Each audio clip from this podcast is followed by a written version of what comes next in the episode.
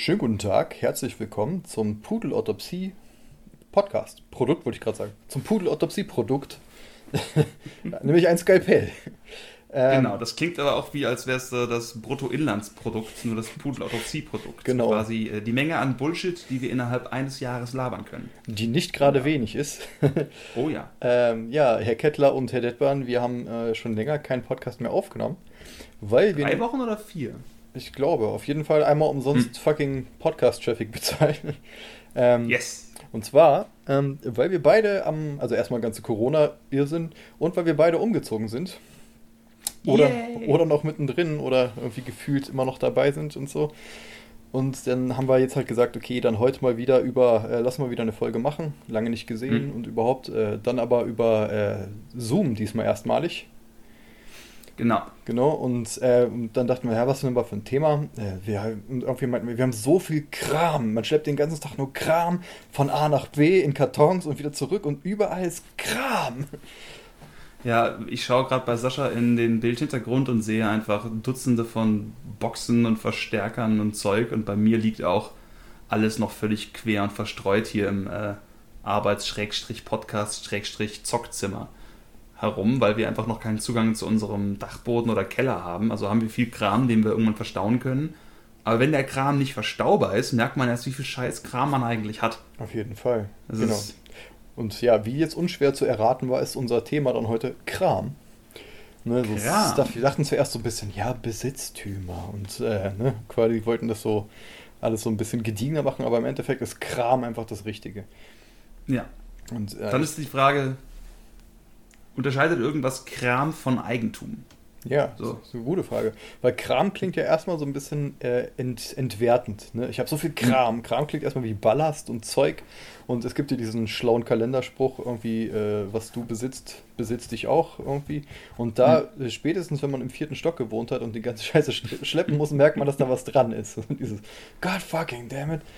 Und äh, auch solche Sachen wie zum Beispiel, dass ich mir vor äh, ich, sechs Jahren oder so gedacht habe, ich sollte mal mit analoger Malerei anfangen hatte folgenschwere Konsequenzen für einen Umzug dann. Wenn man einfach merkt, wie, ich muss jetzt um die 200 Bilder einfach irgendwo hinpacken. Und dann, wir sind. Waren das so viele? Also, äh, nicht alles davon ist jetzt Leinwand, aber also 100, weit über 100 oder 150 sind ungefähr Leinwand. Die meisten 80 bah. mal 60, manche deutlich größer und dann halt noch unzählige Papierarbeiten und so. Aber ich komme ungefähr so plus minus auf 200 Bilder. Heidewitzka. Und wir hatten halt Aber immer so, so einen Kabuff in der alten Wohnung, da konnte ich das lagern.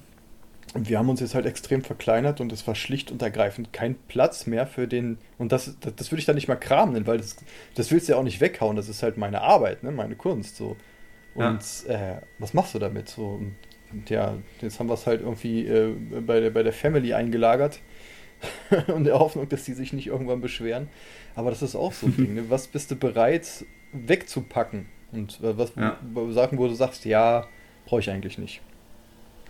Aber kann denn etwas Kram sein, an dem man über teilweise Stunden, Tage, Wochen gearbeitet hat? Kann es Kram sein? Also ist etwas Kram, wenn es quasi im Weg ist?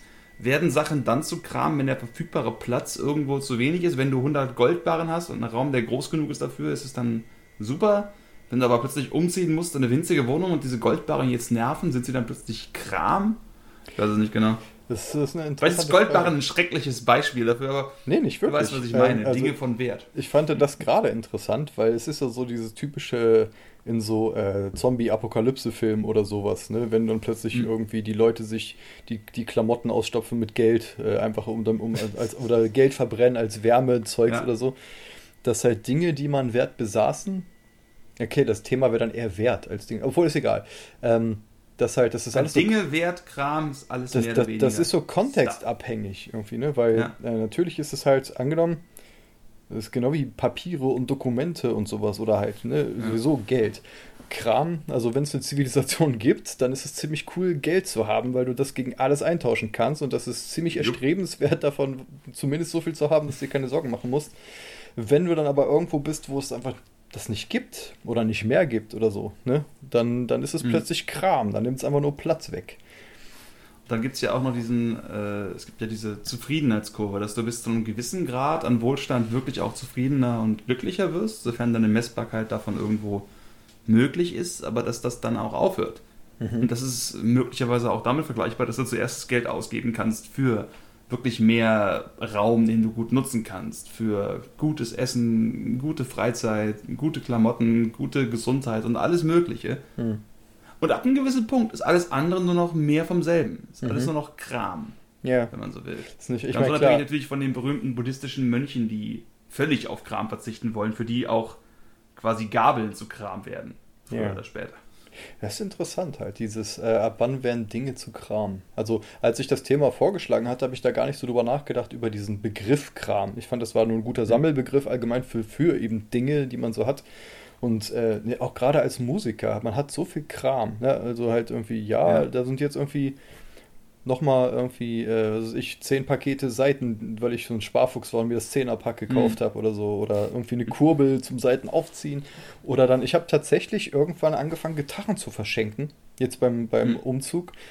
Ich habe einen E-Bass gekriegt von dir. Ja, genau so, so ein Ding, wo ich einfach merke, ich habe schlicht und ergreifend keinen Platz mehr dafür. Es ist jetzt keine Option mehr, den zu besitzen, aber mein hm. Herz hängt doch so halb dran, ne, bei manchen Sachen. Zum Beispiel ne, der eine Bass. Das war der erste Bass, den ich mir gekauft ja. habe und ich mag den gerne. Ich habe jetzt aber einen besseren. Das ist eine Dauerleihgabe für immer. So haben wir es gerade, glaube ich, festgehalten. ja, so kann man sich das schön rechts hindrehen. Irgendwie. Im Endeffekt ist es deiner, kannst machen, was du willst.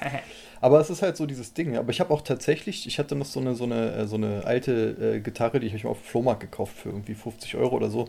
Und da, da hätte man halt dran arbeiten müssen. Die war okay, aber da, da muss was mit gemacht werden. Ich weiß aber genau, mhm. dass ich erstmal nicht die Zeit und nicht den Bock dazu habe, das zu machen für die nächsten 30 Jahre oder so. Und dann habe ich dann ja. einfach das wirklich unten beim, also äh, ich bin vor die Haustür gegangen. Wir haben ja diese Verschenkkartons hingepackt. Ja. Und habe dann einfach irgendwem diese Gitarre in die Hand gedrückt oder habe es da hingestellt und der meint, soll die Gitarre auch weg? Meinte ich, ja, die muss leider auch weg, ich habe keinen Platz mehr dafür. Echt? Ja. Dann habe ich die dann das in die Hand gedrückt und der hat mir erzählt, oh, cool, danke, das äh, nehme ich für einen Kumpel mit. So, dann hatte ich noch eine kleine Geschichte, wo die dann hinkommt, dann war es für mich auch okay, die ja. loszulassen. Die Frage ist, für den Kumpel, wenn er die Gitarre kriegt, freut er sich, weil er endlich mal eine Gitarre hat? Oder hat er schon Gitarre und denkt, er ist Musiker? Und für den ist es auch nur wieder Kram. ja, da ist jetzt der Typ verantwortlich, der das in die Hand genommen hat. Ne? Weil ja, äh, auf jeden Fall. das ist auch immer so die Sache mit potenziellen Dingen. Weil super oft ist das so, gerade als Künstler, ne, ich das tonnenweise äh, immer diese, diese Idee, ach, damit kann ich noch was machen.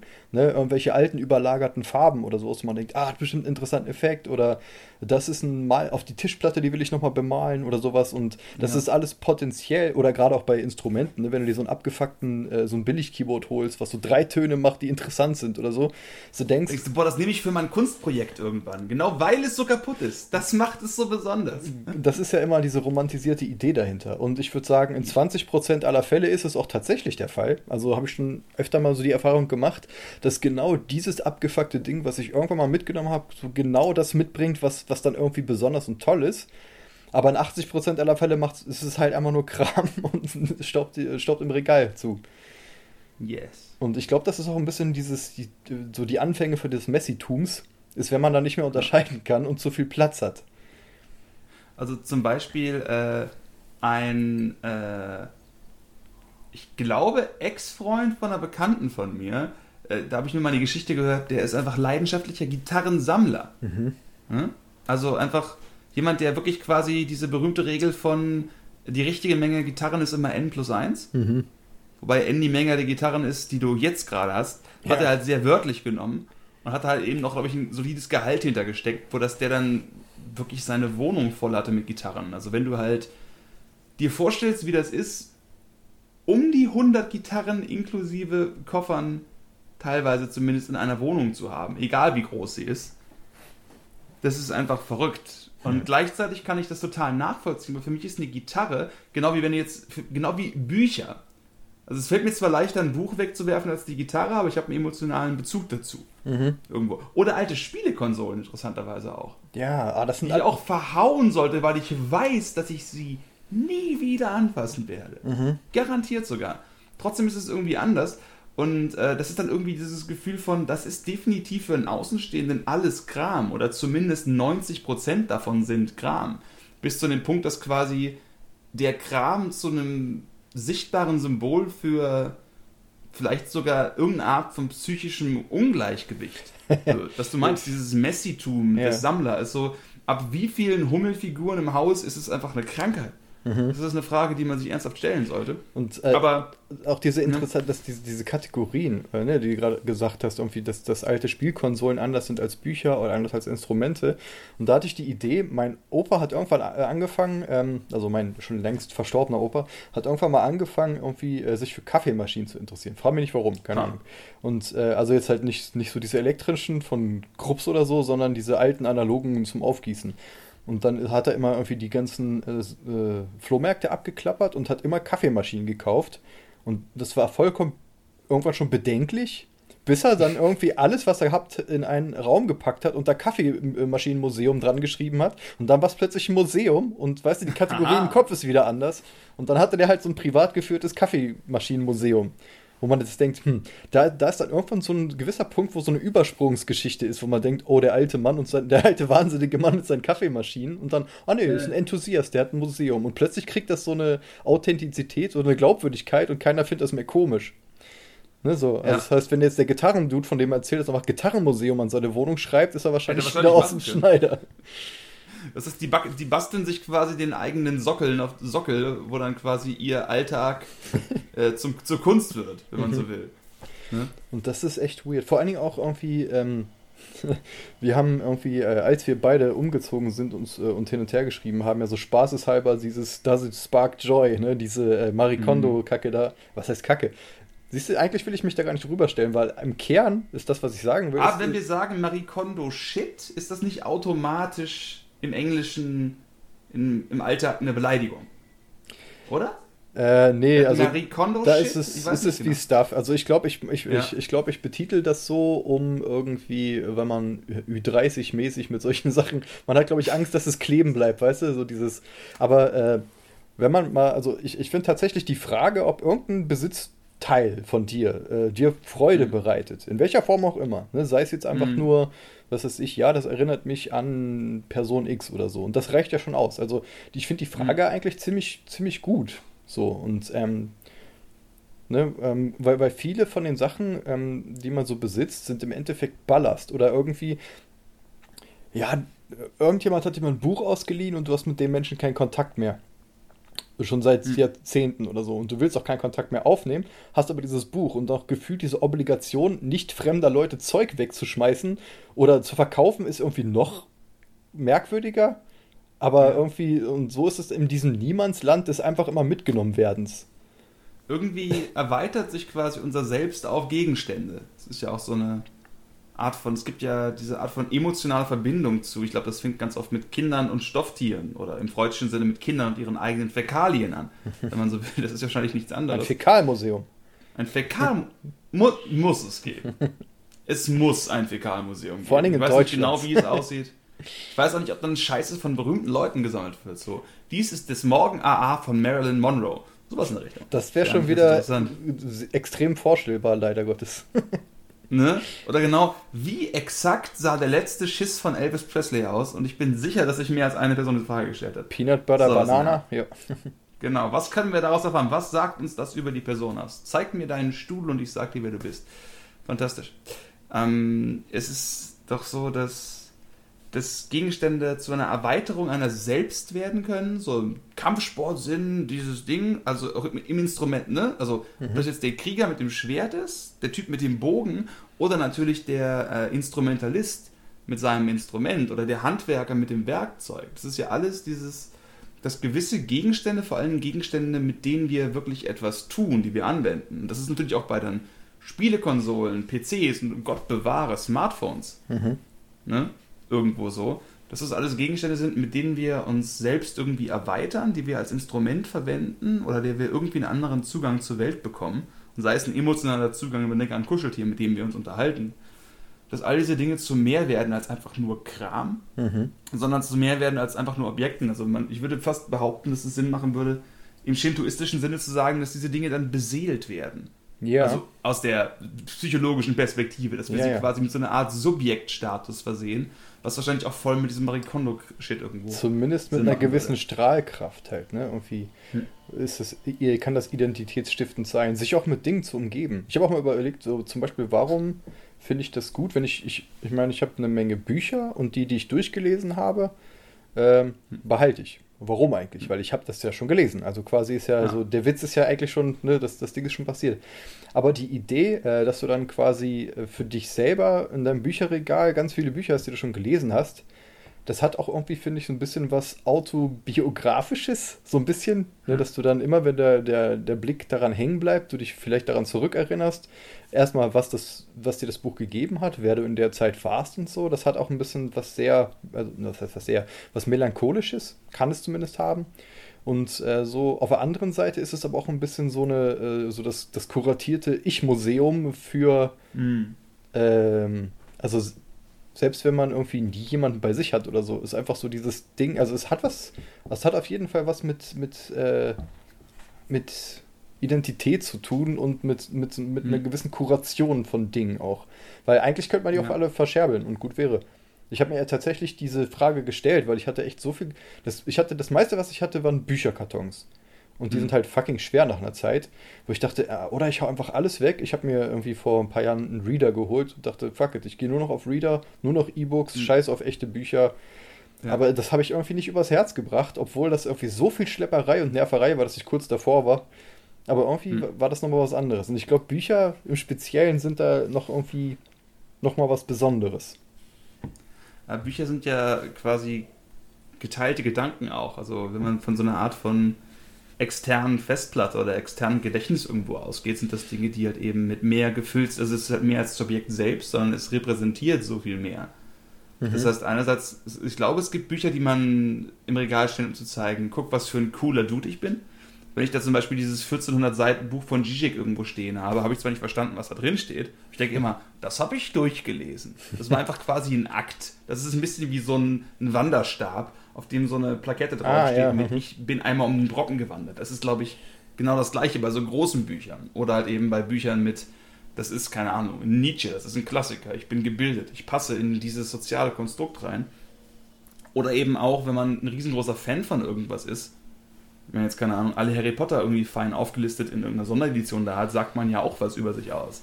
So erstmal denkt man an diese schöne Zeit, als man es gelesen hat, und dann denkt man auch, ich bin so jemand, der das tut, das zelebriert und auch dass die Leute wissen, dass ich mich dafür interessiere, mhm. dass ich das mag. So, ich bin so ein Typ, der Harry Potter mag. Das sagt zwar nicht viel aus, es hat sehr hm.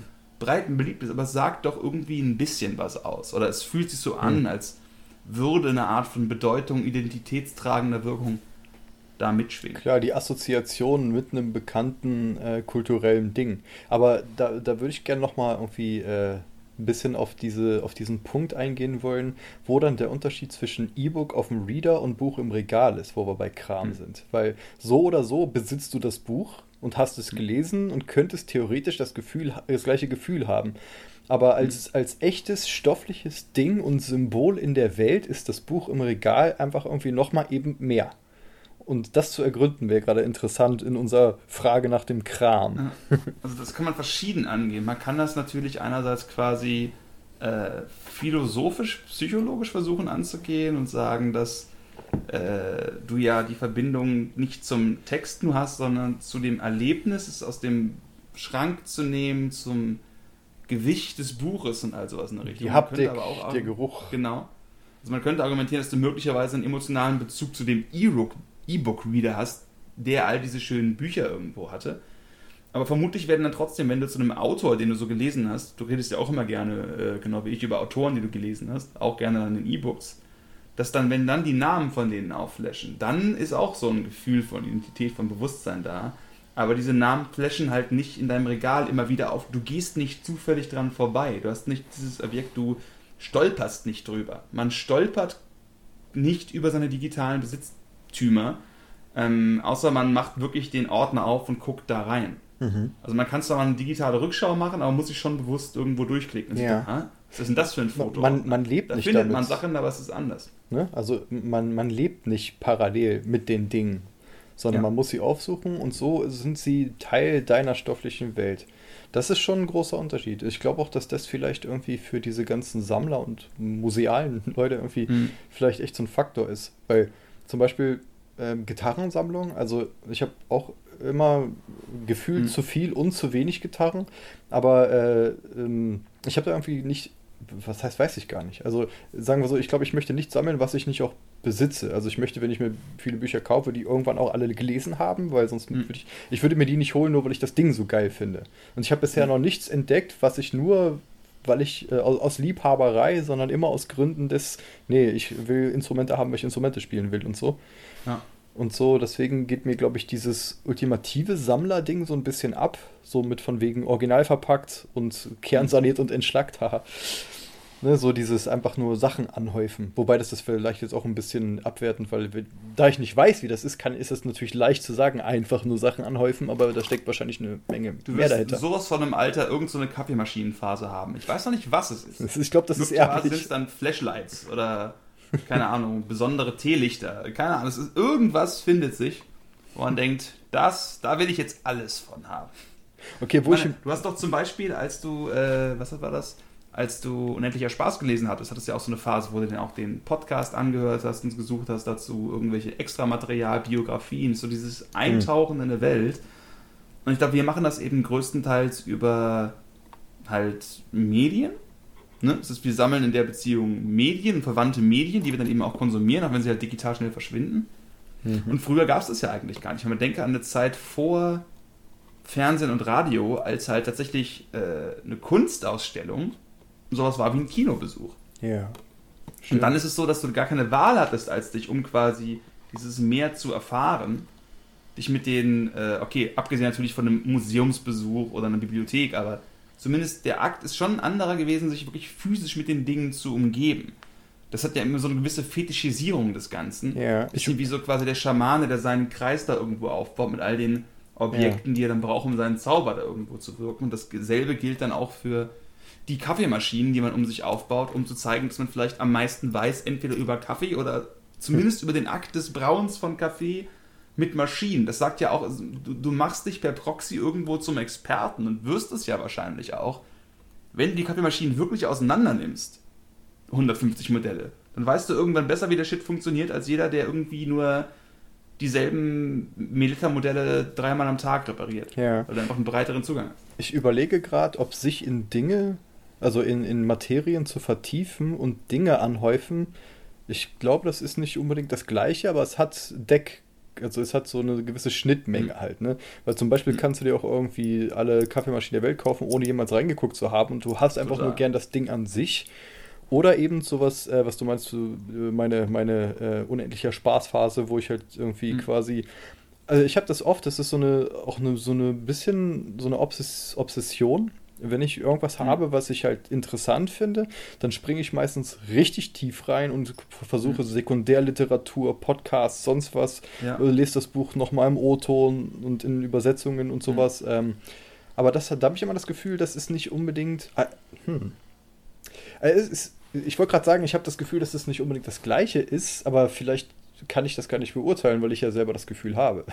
Also mhm. vielleicht ist da doch mehr, äh, mehr Zusammenhang drin, dass man einfach nur also zum Beispiel bei Unendlicher Spaß war das so, weil das, das Buch äh, ein Buch ist, was, finde ich, das Buchsein transzendiert, weil das einfach mehr ist als einfach nur hier ist eine Geschichte dessen, dass es passiert, cool sei unterhalten, sondern das reißt so viele Dinge an und ist so wie so ein Kaleidoskop an Assoziationen und so, dass das für mich einfach so ein gewisses, eine gewisse Undurchdringlichkeit die mich mhm. dann total herausgefordert hat. Das war ähnlich wie beim, beim, bei Dark Souls zocken oder so. Dinge, ja. die nicht sofort erschli äh, zu erschließen sind, die dir aber genug Fläche geben, um sich ein bisschen dran festzubeißen. Da fühle ich mich immer herausgefordert und möchte die verstehen, durchdringen und zu gucken. Ja. Also wirklich so dieses. Und manchmal möchte man dann einfach nur in dieser Gefühlswelt nahe sein. Das sind zum Beispiel ein Podcast, wo sich irgendwelche Leute über ein Buch unterhalten, was ich gerade gelesen habe. Mhm Einfach um zu gucken, haben die das auch so verstanden wie ich? Gibt es da andere Deutungsgeschichten und so? Hm. Und vielleicht ist das, was früher vor den ganzen medialen Kram so Buchclubs und so waren und gute Gespräche. Ja. Aber um nochmal auf deine Theorie zurückzukommen, es kann durchaus sein, dass dieses sich mit den Dingen umgeben und das äh, verwandter ist, als mir eigentlich klar war. Hm, also es gibt ja den berühmten Superfan, jemand, der sich mit allem umgibt von Künstler, ähm, Band XY und dann irgendwie diese Hoffnung, dass es, ich will den schönen Begriff des Abfärbens. Mhm. Es ist ja auch nichts anderes, als sich ein Poster von seinem Helden übers äh, Bett zu hängen. Es ist auch nichts anderes, als irgendwie einem, so einen mentalen Visualisierungschant irgendwo zu vollführen, um zu versuchen, irgendetwas in die Welt zu holen. Mhm. Also meine ich damit, dass es irgendwie so einen gewissen Fetischcharakter hat. Ja. Das kann halt auch dieses Vertiefen sein. Ähm, was ich noch spannend finde, ist, also ich finde auch da ist gerade Musik ein spannendes Feld, weil es mit dem Umgang an Instrumenten und Technik wirklich diese zwei relativ klar zu trennenden Typen gibt. Es gibt die Gearheads mhm. und die Macher. Also eher Künstler und Mucker, also quasi so. Genau, Künstler und Mucker ist eine Art, es zu beschreiben. Natürlich oft überschneidet es sich total. Klar. Oft sind die besten Künstler und feinsinnigsten auch am tiefsten drin in der Technik und Materie und kennen sich am besten aus in 10.000 Synthesizern. Aber es gibt definitiv auch sehr stark vertreten diese beiden Typen. Mhm. Den Typ, den wir beide, würde ich mal sagen, eher vertreten, den das, äh, wenn es funktioniert und seinen Zweck als Instrument erfüllt, bin ich eigentlich erstmal zufrieden. Ich freue mich natürlich, wenn es besser ist, aber ja. ich will das nutzen. Ist das Theoretiker und Praktiker eigentlich? Kann man das so ähm, sehen? Ich würde es ein bisschen, also ich, das kann man vielleicht so sehen, aber ich würde mich anders ranwagen, weil ich versuche das quasi aus der Perspektive, also quasi neurobiologisch betrachtet, würde ich mich fragen, wo wird da eigentlich mehr Dopamin ausgestoßen und warum? Mhm. Ne? Bei den einen ist es vielleicht so dieses Gefühl von, es geht nicht um den exakten Sound und Klang, sondern dieses Gefühl davon, irgendetwas zu produzieren, ich kann da jetzt was machen. Das Musische, ja. Dann ganz viele verschiedene musische Arten auszuprobieren. Mhm. Und dann gibt es diese Person, die sich das anschaut und denkt, wow, das ist äh, dieser Transistor Nummer X, über den ich gelesen habe. Das ist genau die eine Röhre für den Verstärker aus dem Jahr 1978, die dafür sorgt, dass der Sound so klingt wie bei Eddie Vedder in seinem legendären Konzert von XY. Also so eine lexikalische Faktenaneinanderreihung. Ein innerer mhm. Vergleich mit allen möglichen anderen technischen Aspekten des Ganzen. Und das geht so weit, dass dann, man denkt an die Kaffeemaschinensammlung von jemandem, der keinen Kaffee kocht, und sich durchaus jemand zehn, also die, die besten Verstärker der Welt kauft, hinstellt, auseinanderbaut und auseinanderschraubt, aber nicht nur fast keine Gitarre spielt, vielleicht ein bisschen, um es irgendwie zu testen, aber das wirklich überhaupt nicht der Fokus ist und da einfach bei beiden Personen, bei dem Künstlertyp, der die Musik fühlen möchte und bei dem Tech-Head, dem Gearhead, der wirklich unglaubliche Faszination, auch wirklich Freude, wirklich richtiges Spark of Joy halt dann irgendwo dabei hat, wenn er sich eben so einen Transistor anschaut, dass die zwar mit denselben Sachen arbeiten, aber wirklich völlig anders gestrickt sind, um jetzt natürlich mal, wie gesagt, die beiden Extreme zu nehmen, alle sind irgendwo stark gemischt offensichtlich, mhm. und dass das daherkommt. Und ich kann mir vorstellen, dass genau diese Art von, weil du kennst das ja auch, so der typische Theo Braunschweig Maschinenbauer-Student, der irgendwie sich wie irre in, äh, wie hat mir jetzt mal ein Freund erklärt, der hat Luft- und Raumfahrttechnik studiert. Du hast dann fünf Ingenieure, die sich vier Stunden lang über eine Millimeterfrage an einem Flügel äh, oder an, einer, an, so einer Scheibe von einem Triebwerk unterhalten können. Mhm. Und das ist so, für mich, das klingt wie das Langweiligste auf der ganzen Welt. Mhm. Genauso Programmiererfragen, so der typische Informatiker. Mhm. Aber ich glaube, da ist einfach eine spezifische Freude irgendwo drin, die dann halt so Typ unser eins, Typ Rumspringer, Typ gib mir was Neues, da tauche ich ein, aber bitte nur für eine Woche, weil dann will ich wieder was Neues haben. Einfach, das sind einfach andere Dopaminpfade im inneren Gehirn, die dann mhm. wirklich einfach Freude und Motivation da anders auslösen. Ich glaube, dass das auch ein ganz starker Hintergrund ist. Ja, doch, ich glaube, das kann man ganz gut so vergleichen. Und eben, dass, dass das auch immer gegenseitig äh, sich wirklich ein bisschen befeuern kann. Also ich würde mich auch definitiv eher als jemand sehen, der immer eher spielen geht, eher das Musische, mhm. eher Kreativität. Aber ab und zu äh, nörde ich dann auch mal so ein bisschen ab in so, in so speziellen Geschichten, gerade wenn es dem anderen dient. Wenn ich merke, okay, ja. also zum Beispiel mit dem ganzen äh, Audio-Producing und so, das mhm. hat mich halt nie interessiert, bis es vollkommen von Vorteil, sein, äh, Vorteil war, sich dafür zu interessieren. So dieses, dann zu sehen, okay, wenn ich das lerne, muss ich nie wieder Kohle für ein Studio bezahlen oder halt mhm. erstmal nicht. Und, mhm. äh, oder nicht, dass ich das je gemacht hätte, aber halt nur so dieses, was da dadurch dann möglich ist. Und dann wird es irgendwann interessant. Aber das für sich nur in der Theorie interessant wäre es wieder nicht. Genau das gleiche ist bei Videospielen manchmal so. Ne, wenn du zum Beispiel irgendwie so Rollenspiele oder irgendeinen Kram hast, dann gibt es mhm. halt wirklich diese Spreadsheet-Gamer, ne, die so ein Damage ja. per Second ausrechnen und den idealen Bild bauen. Ja. Ne, so was man alles macht. Und das, das, das fühlt sich für mich immer an wie so ein Excel-Bürojob, für den ich nicht bezahlt werde, worauf ich überhaupt keinen Bock hm. habe. So, mir geht es dann eher um das Gefühl, ja, wahrscheinlich ist das wirklich so das Gefühl, das rechtshändige und das linkshändige äh, stimulierende, stimulierende äh, Erfahrungsding. Ein bisschen was kann ich mir das echt so vorstellen, dass es da wirklich die verschiedenen Zentren irgendwo bei dem einen mal stärker, bei dem anderen mal schwächer mhm. irgendwo anspricht.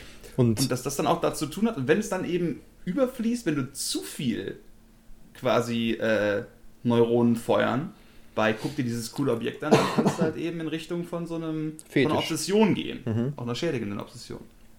Und wenn man das jetzt zum Beispiel wieder auf unser Stuff-Thema äh, bringt, mit dem hm. äh, bis wann habe ich da Freude dran und ab wann geht es mir nur um die Kauferfahrung und sowas. Das ist ja auch zum Beispiel hm. über diesen ganzen Propaganda- und Werbeshit halt irgendwie, ne?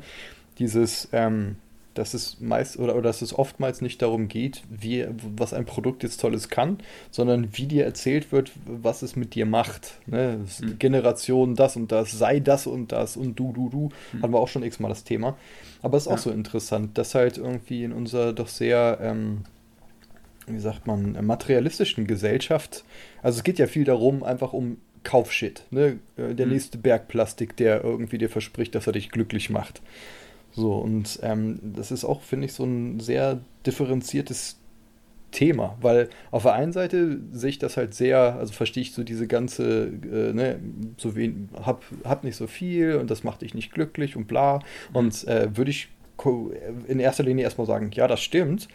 Auf der anderen Linie ist es total geil, neuen Rechner zu haben der halt einfach Fall. mal die ganzen neuen Dinger stemmen kann, der schnurrt wie ein Kätzchen, alles mhm. läuft, du kannst arbeiten, du kannst zocken, kannst Musik produzieren. Mhm. Das ist so, oh, das ist, das ist schon geil auf einer ganz anderen Ebene irgendwie, wo man sagt, das ist nicht einfach nur, oh cool, ich besitze was und deshalb fühle ich mich so, als wäre ich im großen Penisclub angekommen, sondern äh, einfach das Ding, was damit möglich ist, das ist halt cool. Natürlich macht mhm. das nicht nicht glücklich, aber das ist auch immer so einfach gesagt, was einen glücklich macht und was nicht. Ne? Im Sinne von, mhm also das, das, das reduziert sich manchmal auf so eine Grußkartenweisheit. Das ist irgendwie so. Ja.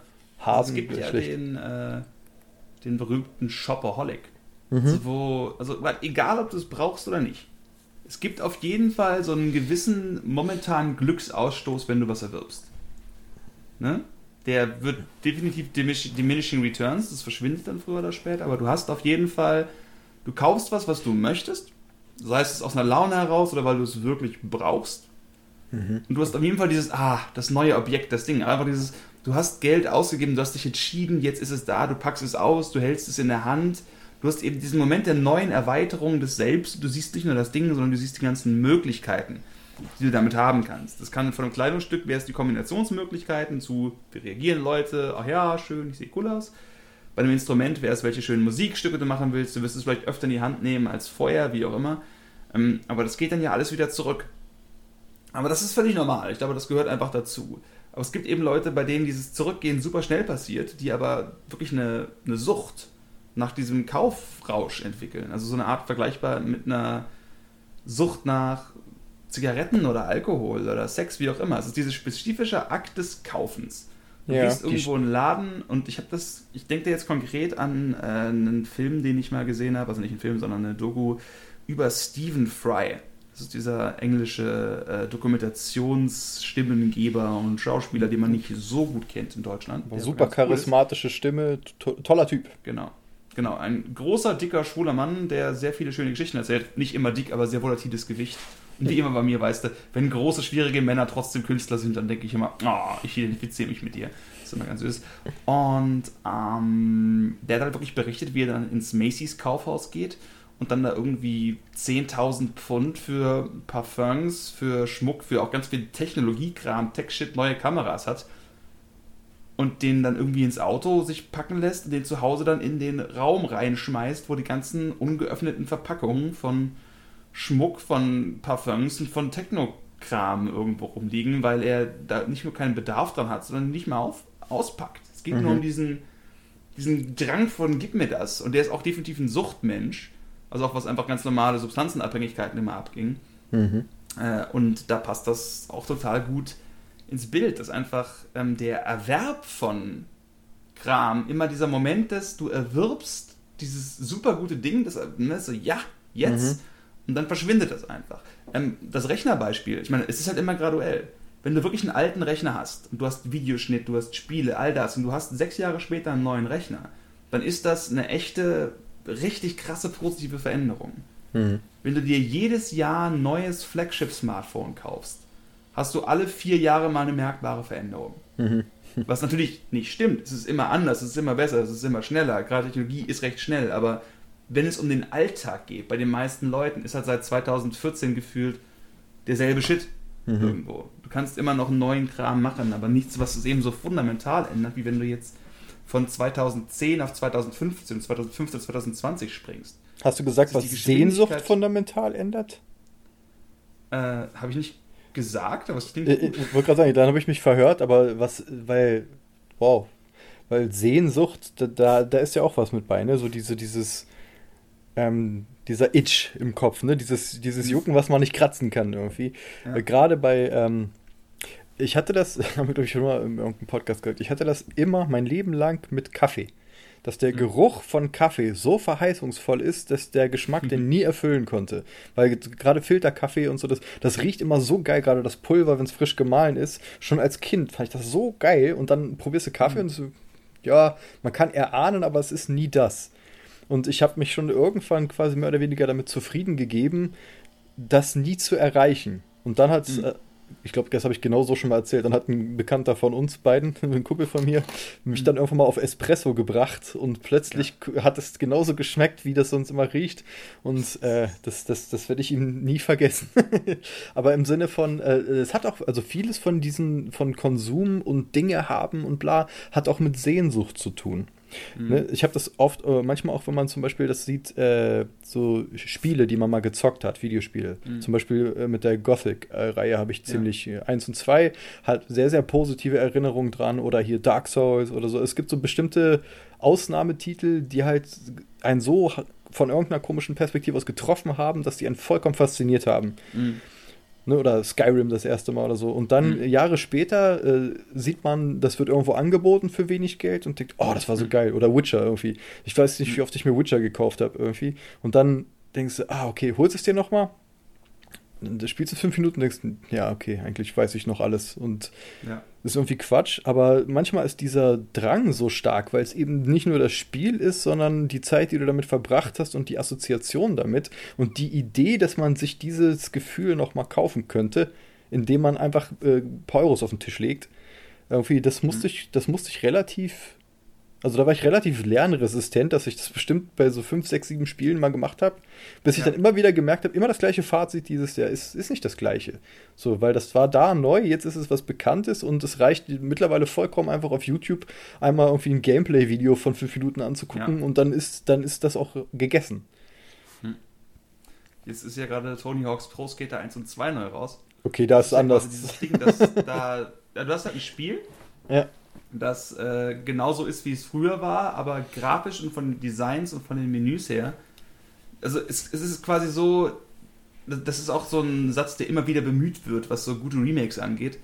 Ähm, es fühlt sich so an wie die Erinnerung mhm. an das Spiel und nicht wie das Spiel selbst, weil natürlich diese Spiele, die man in der Kindheit gespielt hat, sind total clunky und schrecklich in der Grafik, aber das hat man damals nie wahrgenommen, beziehungsweise es war damals up to date. Man hat nur gesehen, boah, cool, das ist up to date, das ist gut, alle sagen, das ist gute Grafik hat ja immer seinen Zweck erfüllt. Und jetzt kennen wir bessere Grafik im Vergleich, weil es, ja immer, es wird ja immer verglichen, stinkt es natürlich ab. Aber deswegen, ich glaube, Kram ist auch immer eine Vergleichsfrage. Die da denke ich Fall. gerne wie so oft an Dama und Greg in diesen Fällen. Da gibt es die berühmte Episode, wo Dama äh, ihr Schuhboot hat, wo sie berichtet, ganz stolz, dieser Schuh war das Boot, mit dem sie als Kind immer gespielt hat, als ihre Mutter sie irgendwo frisch bekommen hat, sie hatten kein Geld und sie hat diesen total krassen emotionalen Bezug zu diesem Schuhboot und dann bekommt ihre Mutter mit irgendwie Ende 40 super spät noch ein Kind. Krass, irgendwie natürlich der Weg, warum nicht? Sie hat sie früher sehr früh bekommen. und äh, gibt dir halt die besten normalen Babysachen, die man so kennt. Und damals super wütend, weil dieses Schuhboot für sie doch die perfekte Kindererziehung war. Aber für die Mutter dann plötzlich sagt sie dann, ich will es dieses Mal richtig machen. Was quasi dieses Objekt, dieses Schuhboot und diese ganze Armut, die quasi glorifiziert worden ist, total entwertet. Mhm. Ne? Und das ist immer eine Vergleichsfrage. Wenn du nichts anderes hast, dann ist das, was du hast, oft super und spannend und schön. Du willst vielleicht was Besseres haben, aber es ist toll. Wenn du, wenn du nur Blätter kennst, findest du Blätter geil. Wenn du mhm. aber vom, das erste Mal Toilettenpapier dreilagig in der Hand hast, denkst du, ich will mir nie wieder den Arsch mit Blättern abwischen. Mhm. Das heißt, Kram ist im Endeffekt auch immer abhängig von dem, mit dem, was wir jetzt vergleichen, was wir in unseren Köpfen stattdessen haben könnten oder bräuchten ja. oder was wir gewohnt sind. Vor allem die Geschichte, ja. die du dir erzählst, weil wenn du quasi siehst, mhm. okay, wir waren arm, aber ich habe halt als Kind super gern mit dem Schneebesen gespielt, so in der Art oder so, äh, weil dann ist die Geschichte ja das, was das wieder auf so eine, äh, durch Romantisierung und wieder so eine Erhebung kriegt. Ja. Und wieder Sinn halt, ne? Irgendwie durch diese ja. Erzählung macht das Erlebte Sinn und deswegen äh, ist das wieder, äh, um unser gutes altes äh, Bild zu bemühen, wieder ein zusammengeklebter äh, Jenga-Turm. Ja. Teil, so, weil wenn das nämlich nicht so wäre, dann müsste ich ja komplett wieder eine alte Geschichte von einem Teil von mir revidieren. Ja. ja. und ich, und ich glaube, dass, dass, dass Werbung und so da halt auch sehr viel drauf geht auf dieses Ding, ja. um dir das Gefühl zu vermitteln. So. Und das ist auch das, was das zum Beispiel viele von so Nachhaltigkeits- und Bio-Sachen und so und äh, so Woke-Brand-Kram so ätzend macht. Also meiner Meinung ja. nach. Weil sie dir halt äh, im, im Kern äh, gute Ideen ganz zynisch halt damit wiederverkaufen irgendwie, so um dir das Gefühl zu geben, du bist jetzt einer von den Guten und bla und äh, so, dass im Namen der guten Sache der gute, der gleiche Scheiß gemacht wird und das ist alles so wahnsinnig komplex, sich da emotional durchzuschlagen, wie mit so einer riesen Machete durch den Dschungel. Ja, was ich daran super frustrierend finde, ist dieses, wenn du Werbung hast, die genau folgendes macht. Unser Produkt hat folgende technischen Daten und das sind die Sachen, die es macht. Mehr müssen sie nicht wissen da ist genauso viel Ideologie drin heutzutage wie in der anderen Variante. Ja, Gerade weil es eine offensichtliche Reaktion darauf ist für Leute, die negativ auf emotional-identitäre Werbung irgendwie reagieren und sagen, ich brauche das nicht, ich bin jemand, der an den Sachfragen interessiert ist. Und genau diese Art von Identität ja. wird dann wieder geworben. Ja. Sei es durch die Abwesenheit von Werbung. Sogar das hat schon wieder seine Art. Du, du, du kannst es heute ja. nicht mehr anders machen, das stimmt. Das ist irgendwie. Äh... Kommst nicht raus. Ja, definitiv. Ha, die ganzen Leute, die auf Werbung reagieren. Ne? Ich bin Furchtbar. ein Mann der Sachthemen. So, ha, und genau. bin ich trotzdem bei den Eiern. keine Werbung machen. Ja. Hervorragend. Und das ist ja, halt das Ding, du entkommst dem Shit auch nicht, ne? Ja, was hm. meinst du? Hm, das ist gut, ich wollte nur äh, gerade sagen, was so für mich den Unterschied zwischen also emotionalen Bezug macht, war auch, habe ich bestimmt auch schon mal erzählt, ist diese Geschichte, als mein Bruder sich in meine Gitarre gesetzt hat. nee. In oder an? Ich nicht erzählt? Ich halt, äh, da war ich 19 oder so oder 20. Ich hatte halt die alte Gitarre, die alte Konzertgitarre. Ich hatte zum Zeitpunkt schon eine Western-Gitarre, die ich auch mehr gespielt habe. Ich hatte eine alte Konzertgitarre von meiner Großtante geschenkt und die hatte ich halt auf dem Sofa liegen, weil wie so oft, ne, du spielst beim Fernsehen, legst du irgendwie eine mhm. Fingerübung. Du weißt, was ich meine. Dann lag ja. die halt auf dem Sofa, was auch meine Schuld war. Mein Bruder kommt dann betrunken nach Hause und setzt sich aufs Sofa mit seinen 115 Kilo mitten in die Decke meiner Gitarre und die Gitarre kracht durch der Hals ist gebrochen und alles. Hm. Und ich mir, ach, was soll's, ist nur ein Objekt. Ich war also, ich war natürlich so, ach, schade, na, passt schon. Ich habe eine andere Gitarre, die war auch nicht so teuer oder sowas in der Richtung. Und dann bin ich, ich halt nachts da schlafen gegangen. Und ich habe mich überkommen. Ich habe Tränen geweint. Hm. Ich war völlig fertig. Ich habe wirklich, ich habe bitterlich geweint um diese Gitarre. Hm. Ich bin immer noch traurig, wenn ich dran denke. Ich meine, da hängt eben so viel Zeit. Lernen dran, mhm. Zeit dran, eine Erinnerung an eine alte Verwandte von mir, an die ich sich gerade eben das erste Mal seit gefühlt vier Jahren gedacht habe. Was nicht ganz stimmt, weil ich, glaube ich, vor kurzem im Zuge des Umzugs mal wieder irgendwie von ihr eine, eine Tasse in der Hand hatte oder sowas in der Richtung. Mhm.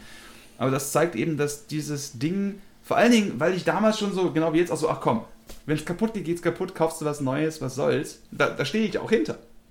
Und ich habe halt gemerkt, als ich dann im Bett gelegen habe und geweint habe, dass ich mich damit auch ein bisschen selbst belogen habe dass ich durchaus richtig krassen Bezug zu gewissen Gegenständen haben kann. Mhm. Viel mehr als meine Laissez-faire-Attitüde, die ich eigentlich haben möchte, vermuten lässt. Also ja. tatsächlich, man kann emotional zerbrechen, wenn ein Gegenstand zerbricht. Und das ist ganz schön hart.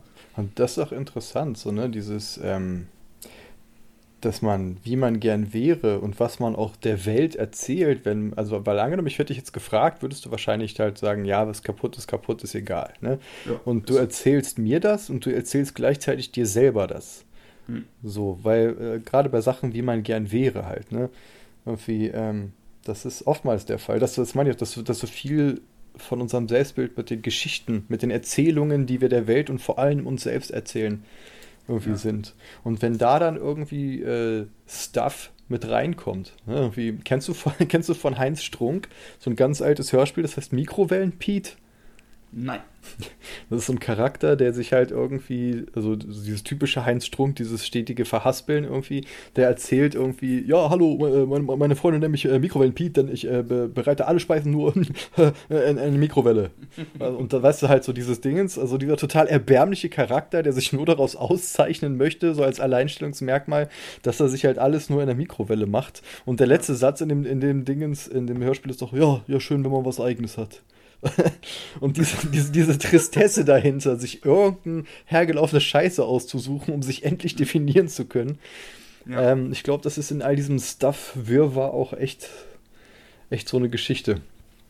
Ja, also wir haben ja auch jetzt dank den unendlichen Möglichkeiten des Shoppings und gleichzeitig den unendlichen Möglichkeiten der Verschuldung. des Vergleichs mit anderen Leuten. Wir haben, also es ist dieser berühmte Doppeltrend der Vereinheitlichung und gleichzeitig der Differenzierung was so irgendwie keinen Sinn macht, aber es fühlt sich so an, als würden alle gleich aussehen und gleichzeitig alle viel besser darin sein, individuelle Sammlerstücke zu finden, um irgendwie doch noch was Eigenes zu haben, weil es ja alle haben. Mhm. Irgendwo. Ne, jetzt zum Beispiel kam, ich habe, das fand ich ganz spannend, ähm, dieser Monolith, der in der Wüste steht. Habe ich nur ganz entfernt mitgekriegt. Ne, dass einfach irgendwelche Leute fliegen mit einem Helikopter über irgendeine Wüstenlandschaft in Amerika um Gott weiß was zu machen und finden einfach so einen Monolith, der drin steht. Also einfach so ein, ich glaube, vier, fünf Meter hohen äh, Aluminium-Stahlträger, der in den Sand in einer völlig abgelegenen Region eingelassen worden ist. Warum auch immer. Äh, Klingt nach künstlerischer Intervention. findet irgendwer das Ding, obwohl sie die Location nicht preisgegeben haben. Und natürlich kommen dann plötzlich äh, alle möglichen Leute, um sich damit zu fotografieren, um das zu erleben. Und da habe ich einen Artikel gelesen, wie halt Leute kamen, haben da einen Tag verbracht, irgendwo Fotos gemacht und dann kam eine andere Gruppe und die haben den Monolithen abgebaut.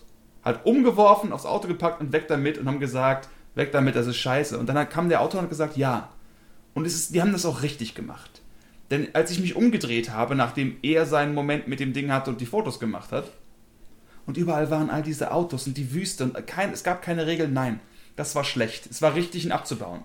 Nachdem er seinen scheiß Trip und seine fucking Fotos hatte. Das mhm. ist so dieses Ding von, ähm, klar, es ist halt ein Objekt, es ist irgendwie, aber plötzlich ist es Sehnsucht, es ist viel mehr. Es ist einfach nur Stahl in der Wüste. Ultimative Definition von Kram und Müll. Aber durch irgendeine Art von Geschichte wird es plötzlich so eine Art kultischen Stätte. Pilgerstätte. Das ist so, dass Gegenstände irgendwann für mehr als nur eine Person wirklich Kult werden können. Hier, das hier ist einfach nur Sand. Nee, halt. Irgendwer hat gesagt, das ist der Staub von fucking Jesus Beerdigung oder was weiß ich. Oder der, die Reste vom Kreuz oder. Die Sockenflusen Jesus. Und plötzlich ist ein Gegenstand nicht nur kein Kram mehr, sondern ein kultischer Gegenstand. Äh, man denke daran, dass diese Merkaba heißt sie, glaube ich, der Ort, wo die Muslime immer hinpilgern. Da ist ja irgendein so Meteorit drin. Ich habe keine Ahnung, wie groß der ist, wie der aussieht, ob das irgendwer weiß, wie auch immer. Aber das ist halt ein Objekt, ein Punkt, ein Ding, ein Stück Felsenkram, was quasi wirklich zur global zur Ausrichtung von Milliarden von Leuten geworden ist, die immer in genau die Richtung von diesem Stück Kram beten. Mhm. Das ist halt verrückt, dass äh, du hast dieses vom Wegwerfding zum genutzten Objekt, zum Liebhaberding, zum besessenen Obsessionsding bis hin wirklich zum kultischen, allgemein akzeptierten, äh, glorreichen Mittelpunkt der Welt. Mhm. All das sind einfach nur Dinge, die wir in unserem Gehirn irgendwie anders bestimmen.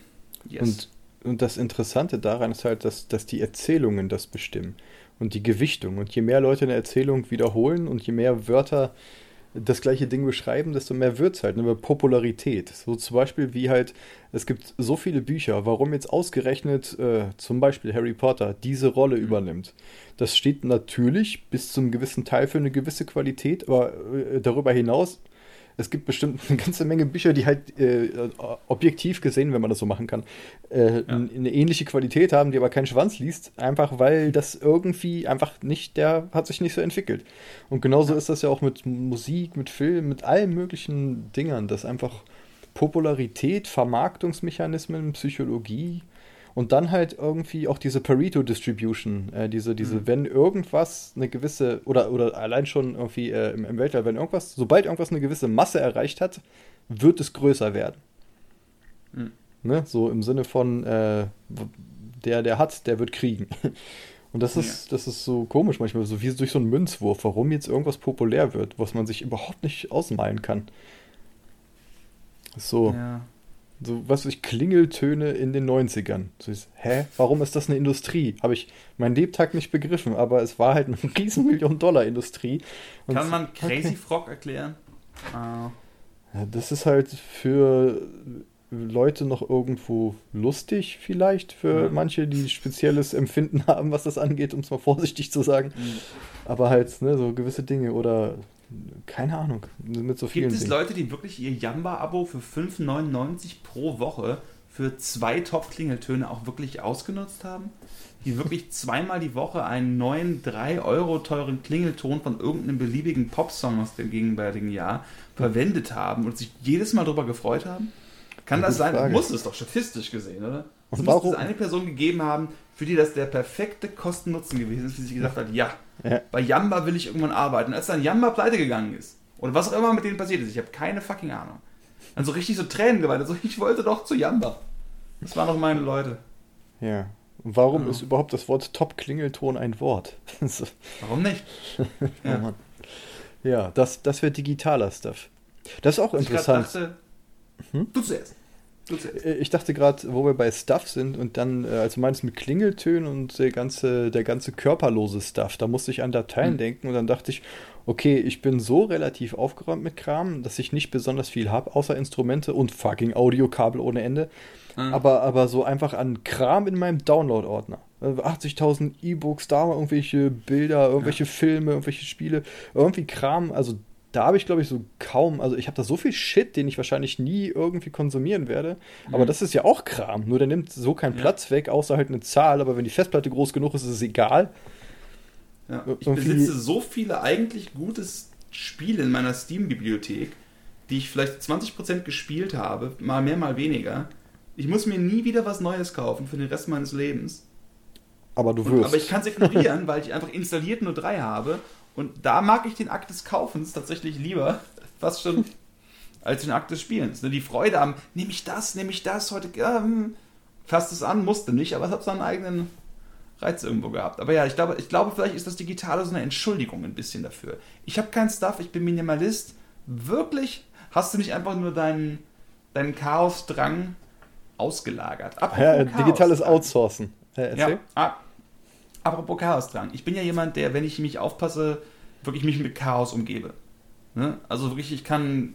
Also inzwischen ist es besser geworden. Jetzt gerade, wo ich mit meiner Freundin zusammengezogen bin, hoffe ich mal, dass die mir hilft, in der Beziehung nicht völlig abzusenken.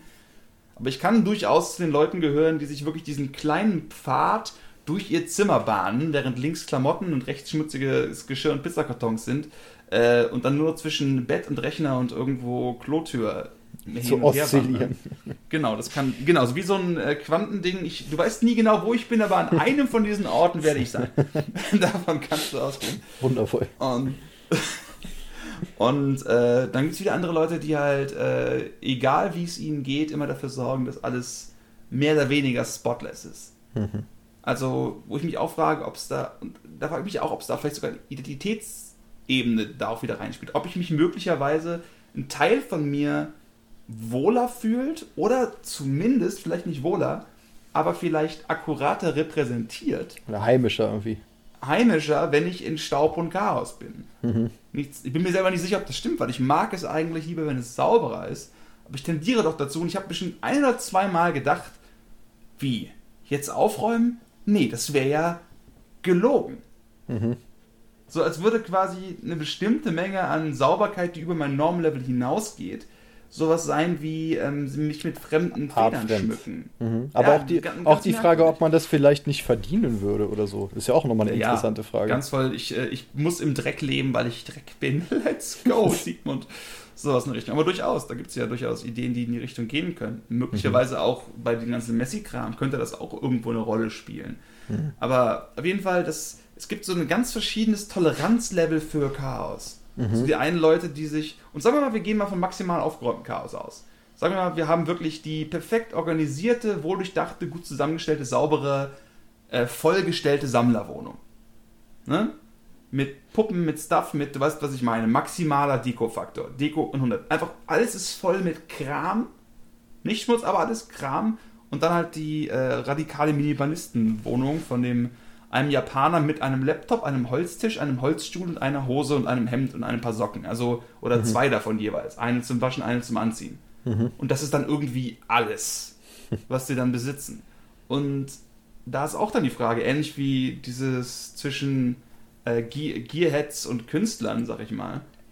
Wo kommt das her? Dass äh, die einen Leute quasi jede Art von Kram verabscheuen und wieder andere es komplett genießen, mehr oder weniger bei jedem Schritt über Sachen zu stolpern? Das ist eine sehr gute Frage. Also ich denke auch mal, äh, also man kann das ja auch einfach mit Struktur und Chaos, also Chaos und Ordnung vergleichen. Und ich glaube, ja. man, also nicht äh, viel Zeug muss nicht unbedingt Chaos sein, aber es tendiert natürlich dazu, das eher zu sein, weil eine Struktur in viel Zeug zu bringen halt viel, viel schwerer ist.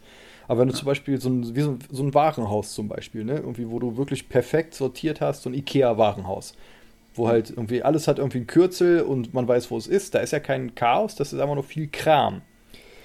So, und ich glaube, also es gibt definitiv Leute, für die ähm, das Umfeld, also die, die so sensibel sind, dass das Umfeld das innere Seelenleben so ein bisschen beeinflusst. So Chaos im Außen mhm. macht mich ganz wuschig und so. Da kenne ich auf jeden Fall Leute, die das mehr oder weniger im O-Ton so gesagt haben.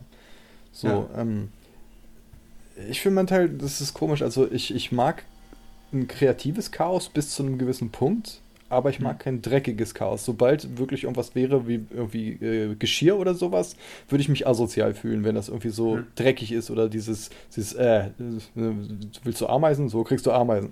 dieses Archer-Ding. willst du Ameisen? Kriegst du Ameisen. das ist auch ein Slogan für irgendwas. Ant Farms 2000. Aber definitiv äh, finde ich irgendwie eine gewisse Art von Chaos inspirierender, weil ich habe das Gefühl, wenn es zu aufgeräumt ist, traue ich mich nicht, irgendwas zu machen. Da fühle ich mich eingeengt, dass ich irgendwie mhm. sowas wie eine heilige Stille plötzlich zerbrechen ja. würde. Weißt du, wie das Andächtige in der Kirche ist, dass das wäre das gleiche für mich räumlich zu aufgeräumt. Ja, oder dieses, zu würdest du wirklich jemals ein Stradivari anfassen und damit zu spielen? Dann hättest du nicht viel zu viel Angst davor, dieses Ding kaputt zu machen. So ich quasi, wo dann der Respekt vor der Ordnung größer ist als quasi der Wunsch, in ihr zu arbeiten mhm. und zu sein. Und gerade in der Kunst gibt es ja immer die Angst vor der weißen Leinwand. Ne? Hm. Das kann man, glaube ich, ein bisschen damit vergleichen. Das, das, das ist quasi sowas ist wie eine Überhöhung dieses Schutzraumes oder dieser Bedeutung oder so und deswegen hm. äh, dann das Gefühl der Entweihung oder so. Und äh, ich mache das zum Beispiel, äh, also ich hatte das am Anfang ein bisschen, als ich angefangen habe, weil beim, ich hatte mit Digitalmalerei äh, angefangen und so.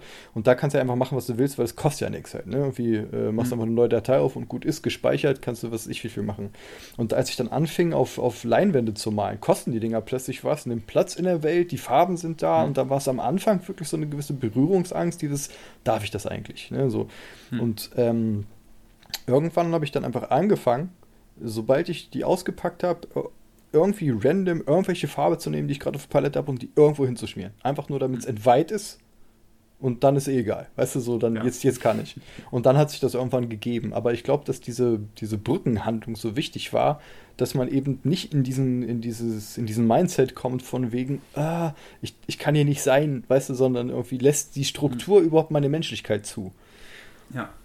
Und ähm, das ist interessant, ob nur Leute, die ein bisschen chaotischer sind, was wir beide, denke ich mal, sind, irgendwie, ähm, ob das so sehen oder ob für, für viele Leute könnte, glaube ich, auch sein, dass Struktur sowas ist, was im Gegensatz irgendwie nicht die Menschlichkeit einengt, sondern was Orientierung bietet.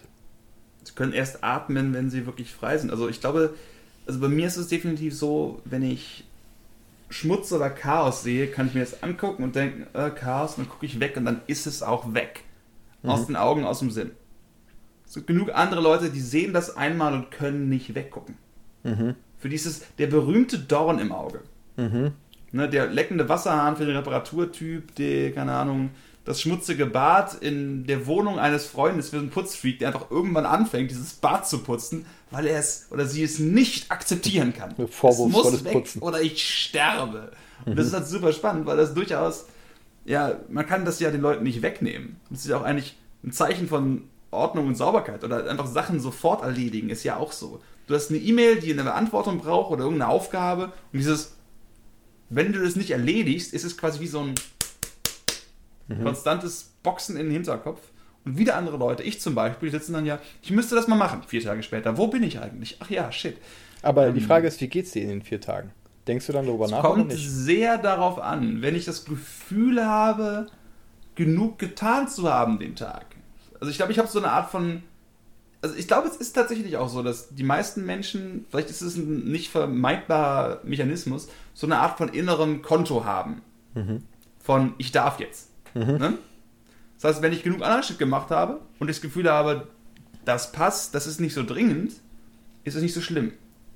Wenn ich es aber lang genug aufgeschoben habe, wenn ich das Gefühl habe, dass die Person irgendwie das nicht mag oder dass ich irgendjemanden dadurch stören könnte oder Abläufe irgendwie stören könnte, dann kann das zu so einem riesengroßen Ding werden. Und das Problematische bei mir persönlich ist dann, dass meine klassische Strategie dann nicht ist, das Ding anzugehen, sondern dann so viel Angst davor zu haben, dass ich dann wieder was anderes machen muss. Das heißt, ich habe den kleinen Ball, der mir egal ist, den ich nicht anfasse, bis er so groß geworden ist, dass ich quasi zu viel Angst habe, ihn anzufassen. Und diesen Mittelpunkt dazwischen, also das sage ich mal, es ist mal das Extrem, also inzwischen geht es eigentlich bei den meisten Sachen ganz okay, aber trotzdem habe ich definitiv noch eine ähnliche Tendenz. Diesen Mittelpunkt zwischen jetzt muss ich noch nicht, aber ich sollte und jetzt muss ich, aber ich traue mich nicht mehr. Mhm. Den Mittelpunkt zu finden, das ist die hohe Kunst, um Quasi. Prokrastination zu vermeiden. Die Goldilocks-Region des Leidensdrucks. Genau. Apropos Prokrastination, ich finde, dass da Kram auch ganz viel mit zu tun hat. Wenn wenn man so will, wenn man sich quasi, wenn man nicht die Sachen tut, die man tun sollte, Mhm. dann ist ja alles, was man tut, ich mache irgendwelchen Kram. Ja. Also auch Tätigkeiten können Kram sein in der Form, auch Verhaltensweisen können Kram sein. Also Kram ist dann irgendwas, was quasi so wie Fastfood ist. Also da ist nicht wirklich was drin, Ja. aber was trotzdem. Wie dieses typische, ich, ja, ich will eigentlich ins Bett, aber ich gucke noch ein YouTube-Video. Nee, das Ja. geht 15 Minuten, das ist zu lang. Da gucke ich lieber drei, fünf Minuten Videos, weil die sind ja jeweils Ja. klein und ich hätte diese Ausgänge, auch wenn ich sie dann Mhm. nicht nutze. Ja. Also wir können auch unsere, unseren Tagesablauf in Kramtätigkeiten und Sinntätigkeiten mehr oder weniger aufteilen. Naja, aber die Sache ist halt irgendwie, es gibt ja auch sowas wie Entspannung oder so, ich, ich nenne das immer rumpimmeln. Wenn du halt irgendwie was machst, was jetzt nichts Konstruktives ist und so, muss das trotzdem nicht unbedingt sinnlos sein, weil manchmal einfach Dekompression und einfach, manchmal willst du Ja. dir einfach nur irgendeinen stumpfen Scheiß angucken für eine Stunde und dabei irgendwie vegging out irgendwie, ne, einfach nur Ja. irgendwie Kaffee trinken, irgendwie starren und äh, das ist dann quasi wie der Blick ins Lagerfeuer, weißt du, so der moderne. Ja. Einfach nur bunte Bilder und gut ist. Und Das, das hat, glaube ich, auch einen gewissen Sinn, aber es hat auch ein Maß und wenn das überschritten ist, wird es dann wieder traurig irgendwie oder irgendwie Ja. eskapistisch oder so. Ich gucke gerade, ich glaube, wir sind schon über eine Stunde, oder? Nee, in etwa. Aber was ich noch kurz sagen möchte, ist, du hast angefangen mit dem Big Dick Club und bist jetzt beim Rumpimmeln angelangt und ich dachte, das ist ein guter Bogen, den man schlagen kann. Ich bin heute sehr phallozentrisch, ja. Auf jeden Fall. Wunderbar. Sind wir dann durch oder wollen wir noch irgendwelche Schlusswörter suchen? Äh, warte, ich gucke gerade, ich alles auf dem Kopf. Ich glaube, wir sind bei 1,3 und so, das sollte langsam hinkommen. Ähm, Ja, so circa. also wir, wir sind ein bisschen rum, oszilliert. wir haben, sind heute ein bisschen eher in die Breite gegangen als in die Tiefe, glaube ich, was alles Kram Seit, ist. seit Corona bin ich definitiv in die Breite gegangen. Ich empfehle dir einen Umzug von den vierten Stock irgendwo hin, dann kommst du ganz schnell wieder weg von bin der in den Breite. dritten umgezogen, aber ich bin mit Schoko umgezogen. Das hat nicht geholfen. Bei mir war es Oreo-Eis. Das ist so scheiße Goddammit. lecker. Ich habe Unglaublich. noch drei Oreo-Milchriegel. Das ist wie Kinderpingui von Oreo. Hm. Ich wusste nicht, dass es das gibt. Ich habe es mir sofort gekauft. Und führe uns nicht in Versuchung und erlöse uns von dem Fetten. Jawohl. Okay, Herr Kettler, es war mir wie immer eine Ehre. Die Deadbahn, es war sehr schön. Ich hoffe, wir haben nicht so viel sinnlosen Kram von uns gegeben heute. Tada. Ja, aber schön mal wieder irgendwie was gemacht zu haben und wir gucken mal, wie das jetzt so in der Zukunft ist mit Deerwood und Goldsahne und den ganzen Ja. Gedöns. Aber da kommt auf jeden Fall was, liebe Welt. Ich bin optimistisch. Wunderbar. Dann sage ich schon mal, bye bye. Jawohl. Tschüssi. So see.